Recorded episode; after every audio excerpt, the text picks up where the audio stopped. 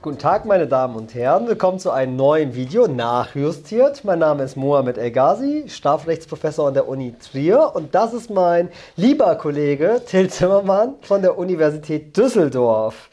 So, was machen wir heute, Till? Ich würde sagen, dass wir uns heute mal mit äh, dem Betrug beschäftigen. Ja, aber nicht so viel des Guten. Betrug ist viel, ne? Ist auch nicht gut, aber egal. Ja, ja, ja, doch, ist gut, aber ist viel. Hey, schauen wir uns mal ein kleines Problem an. Ja, okay, dann ähm, schlage ich vor, dass wir uns vielleicht nur den Dreiecksbetrug Dreiecksbetrug. Ich glaube, der Begriff sollte Ihnen was sagen. Wenn nicht, ist gut, dass Sie einschalten. Ne? Gut, dass Sie einschalten. Worum geht's dort, Till? Hast du ein Beispiel vielleicht? Sonst habe ich eins. Ja, du hast bestimmt besseres als Na, also nehmen wir mal den Fall, ne? und das mache ich auch immer mit meinen Studis. Nehmen wir mal den Fall, na, also Sie wissen, worüber wir reden. Wir reden über Betrug. Nehmen wir den Fall, ich gehe in die Vorlesung. Ein Studi, der ist so klug und sagt, Herr Gas ist gerade in die Vorlesung gegangen, super. Ich gehe mal hoch zu seiner Sekretärin, klopfe mal an die Tür und sage, hallo, hallo Frau Fischer, äh, Herr Gazi hat äh, sein Handy in seinem Büro vergessen. Ich soll ihm das nachbringen. Könnten Sie mir das Handy geben? Und Frau Fischer sagt, oh ja, ja, ja. So, und überreicht dem jungen Mann das Handy. Und der freut sich des Glückes mit so einem altbacken Handy, was ich habe. Hast, hast du das Handy wiederbekommen? Äh, ja, habe ich wiederbekommen. Ja, das war doch ein ganz guter, äh, gutes Beispiel. Ja, jetzt frage ich mich, was ist denn das eigentlich, Till? Also strafrechtlich betrachtet. Scheiße ist es, aber was ist das strafrechtlich? Du meinst der Fall, den du gerade... Ja. Ja, also ähm, ja, das Problem ist, dass wir hier irgendwie den Betrug vom Diebstahl abgrenzen mhm. müssen, was sowieso ja generell ein Problem ist. Und das, die Sache ist ja schon deswegen kompliziert, weil man sagt, äh, Betrug und Diebstahl sind zwei Delikte, die sich gegenseitig ausschließen, die in einem Exklusivitätsverhältnis stehen. Das eine ist ein Fremdschädigungsdelikt, der mhm. Diebstahl, während der Betrug ein Selbstschädigungsdelikt ist. So, deswegen haben wir zwei Tatbestandsmerkmale, bei denen äh, die sich gegenseitig ausschließen. Entweder hat man eine Wegnahme, hat man die Wegnahme, dann hat man den Diebstahl, oder man hat eine Vermögensverfügung, bei dem das Opfer einverstanden ist, dass der Gegenstand wegkommt, dann haben wir es mit einem Betrug zu tun. Mhm. So, das ist die Ausgangsbasis. Und jetzt wird die Sache natürlich kompliziert, dass deine Frau Fischer hier mit ins Spiel kommt. Ja, meine Sekretärin Frau Fischer. So, man könnte die Sache jetzt so sehen, dass man sagt, naja, ähm, der, der Student, der da das Handy sich ergaunert hat, der hat die Frau Fischer als Werkzeug missbraucht. Ja? Er hat sie als mittelbarer Täter, hat er sie als Tatmittlerin eingesetzt mhm. und einen Diebstahl in mittelbarer Täterschaft begangen. Ich war Gewahrsamsinhaber und mein Gewahrsam wurde gebrochen. Genau. Durch Frau Fischer als seine Tatmittlerin. Genau, so könnte man es sehen. Man könnte allerdings auch sagen, dass die Frau Fischer getäuscht worden ist von dem Studenten und dann über deinen Vermögensgegenstand mhm. verfügt hat. Und weil sie ja gewissermaßen bei dir im Büro sitzt oder im Vorzimmer, musst du dir das zurechnen lassen und dann äh, bist du nicht fremdgeschädigt worden durch deine Frau Fischer, sondern sie hat äh, sozusagen dein Vermögenskreis hat sich selber geschädigt und dann mhm. wäre es kein Trickdiebstahl, sondern ein Betrug, Betrug gewesen. Und zwar ein Dreiecksbetrug. Denn das setzt voraus, also es ist so beim Betrug, na klar, Identität muss bestehen zwischen dem Getäuschten und dem Verfügenden. Ja? Aber Verfügender und Geschädigter können auseinanderfallen. Und das ist in der Tat die Situation des Dreiecksbetrugs, können auseinanderfallen. Es ist immer die Frage, ja, wann ist es eben tatsächlich eben der besagte Dreiecksbetrug und wann ist es ein Diebstahl mittelbarer Täterschaft?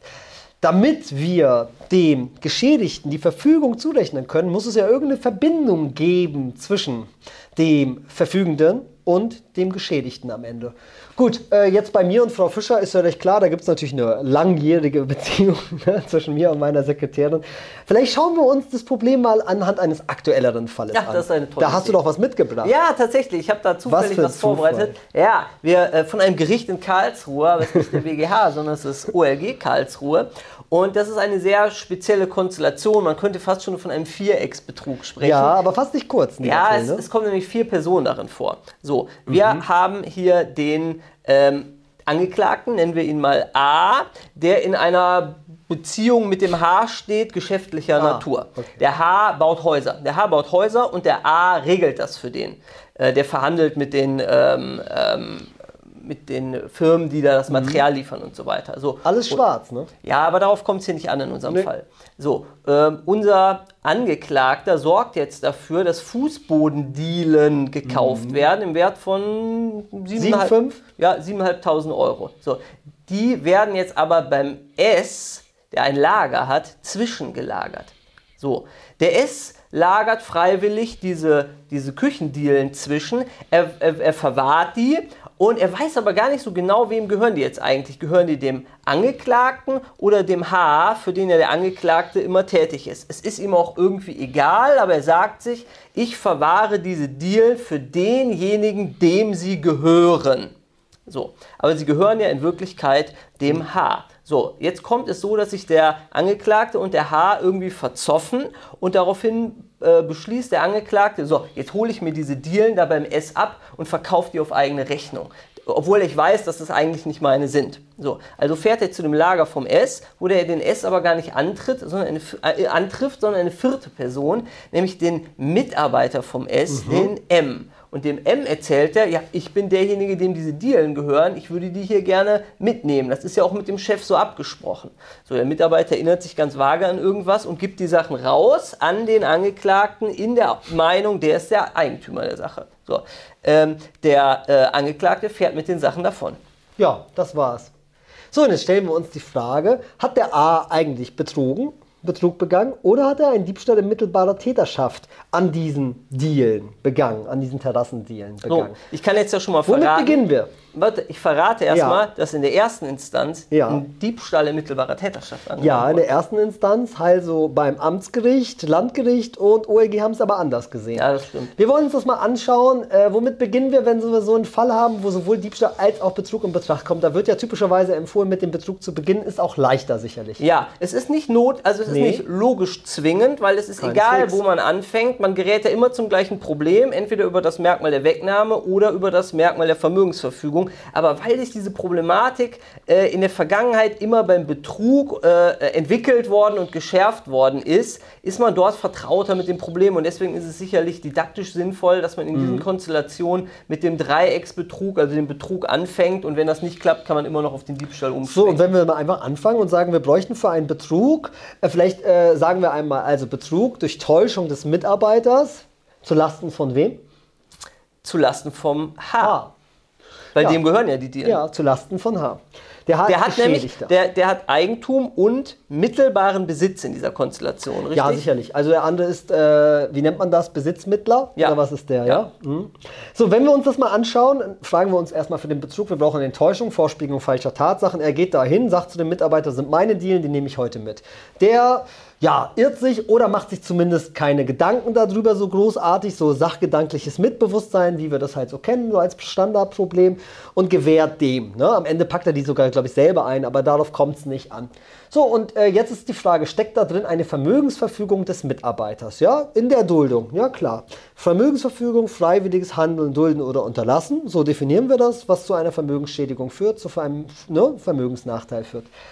Ja, das alles ist gegeben. Jetzt fragen wir uns aber nur, können wir äh, letztendlich äh, auch diese Vermögensverfügung dem endgültig Geschädigten ja, wer ist, wer ist hier der endgültig Geschädigte? Haben wir eben gesagt, es könnte der H sein. Der H, weil, er, was hat er verloren? Der hat äh, zumindest seinen Besitz, mittelbaren Besitz, ne, daran verloren. Also ja, und der ist, auch, der ist auch werthaltig. Mittelbarer Besitz an einer wertvollen Sache ist werthaltig. Mhm.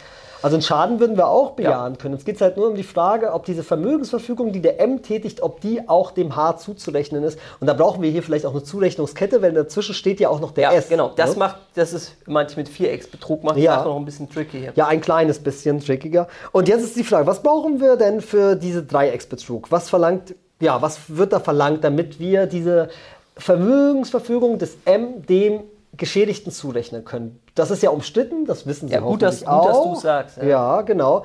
Äh, da gibt es unterschiedliche Ansätze. Äh, magst du mal einen vorstellen? Ja, also es gibt einen relativ weiten Ansatz, das nennt sich faktische Nähetheorie. Mhm. Das sagt, es reicht schon immer aus, wenn die verfügende Person irgendwie faktisch in der Nähe sich befindet von dem Geschädigten. Mhm. Oder dem also sein, näher dran ist an der ja, Sache, ja? Genau.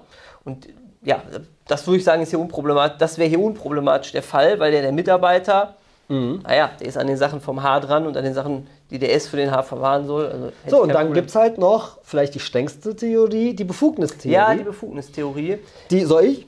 Ja, mal gucken, Danke. ob du es kannst. Ja, na klar. Äh, ja, was heißt na klar? Ich versuch's mal, lieber Till. Ja, gib dir mal So, also letztendlich sagt ja der Begriff schon fast alles. Wir müssen danach fragen, ob der Verfügende zivilrechtlich befugt war. Befugt war, über die Sache zu verfügen. Also es ist ja eigentlich letztendlich zivilrechtsaccessorisch. Ich stelle die Frage, hat er tatsächlich zivilrechtlich die Befugnis gehabt, darüber zu verfügen und wenn ihm die fehlte, dann auch keine Zurechnung. Also das ist die strengste Theorie, weil sie dann ja. tatsächlich nach tatsächlichen rechtlichen Beziehungen fragt, die diese Verfügung eben auch legitimiert hätten.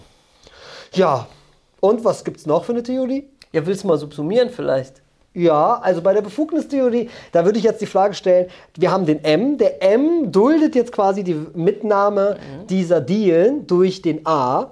Ja, er ist Lagerarbeiter. Er ist Lagerarbeiter dort in dem Betrieb des S. Ne? Und ich würde grundsätzlich davon ausgehen, dass er deshalb eben auch natürlich für solche Geschäfte 56 HGB ist das, glaube ich, Kennst du die Vorschrift? Ja, ja. Ja, dass er grundsätzlich deshalb eben auch das anzunehmen ist, dass er diese Befugnis hat, aber tatsächlich natürlich erstmal nur gegenüber dem S. Ja, genau, genau. Das heißt, diese Norm aus dem HGB oder was die auch hilft sonst uns jetzt auf der ersten Zurechnungsebene. Ja, ne? genau, aber das bedeutet ja nicht, dass der M im Verhältnis zum Geschädigten und Zu das, H. genau, zum H, da hilft diese Norm ja gar nicht. Er darf nur äh, für den handeln, der das Lager betreibt. Ja, und das genau. ist nicht der H, sondern das ist der S. So, das heißt, wir müssen aber gucken, ob der M im Verhältnis zum H, zum Geschädigten befugt befugt war. So. M oder S meinetwegen. Ne? Ja. Ne? Ob M oder S befugt waren, für den H zu verfügen. Und das waren sie wohl in der Tat nicht. Ne?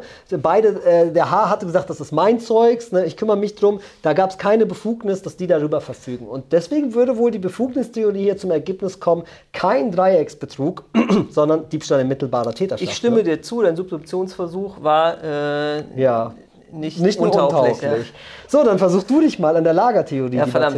Die Lagertheorie, das ist die herrschende Meinung, die ist auch normativ, also sie geht über ein faktisches Näheverhältnis hinaus, ja. geht aber nicht, ist aber nicht so engherzig wie die Befugnistheorie, dass sie sagt, da muss man eine zivilrechtlich wirksame Befugnis haben, sondern das, das muss man nur so ungefähr sehen. Also wenn die Person irgendwie betraut war, mit der Sache umzugehen, sie irgendwie zu bewachen, zu kontrollieren, mhm. egal ob das jetzt rechtlich irgendwie, wie das im Einzelnen beschaffen ja, war. Gab es da eine Obhutsbeziehung ja, ja, sowas, zu dem genau. Gegenstand und vor allem typischerweise anzunehmen bei Mitgewahrsamsinhabern mhm. und bei hm, Gewahrsamshütern. Ne? Denk mal an meine Frau Fischer. Ne? Ich habe Frau Fischer sicherlich nicht befugt, über mein Handy zu verfügen, aber na klar, die sitzt in meinem Vorzimmer und passt natürlich auch auf, dass da niemand irgendwie reingrätscht und irgendwelche Unterlagen oder mein Eigentum mitnimmt. Ne?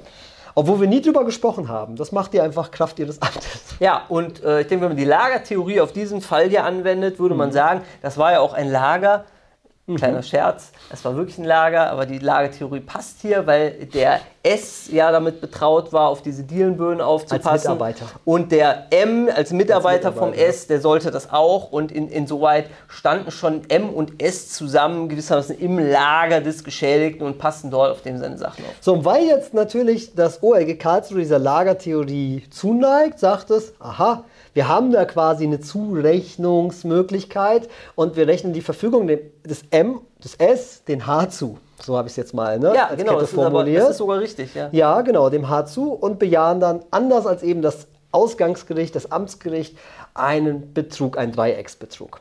Kann man anders sehen mit der Befugnistheorie, kann man aber auch so sehen. Was meinst du? Was ähm, ich, also ich finde das durchaus überzeugend. Mhm. Ähm, ich finde diese Befugnistheorie ähm, also damit kann man auch arbeiten. Ich bin ehrlich gesagt relativ leidenschaftslos, was da besser ist. Ja, also ich bin irgendwie der Meinung, dass äh, alle Theorien ihre Stärken und Schwächen haben. Ja, genau, das ist wie bei uns beiden. Ja, ja genau. Aber äh, genau, äh, solange Sie eine dieser Theorien darstellen und sich vertretbar mit vertretbaren Argumenten für Sie entscheiden, kann ihnen keiner was. Ne? Ich, wie gesagt, neige vielleicht am ehesten noch der Befugnistheorie zu, aber äh, das ging ja zu weit, das länger auszuführen. Was sagt die Uhr?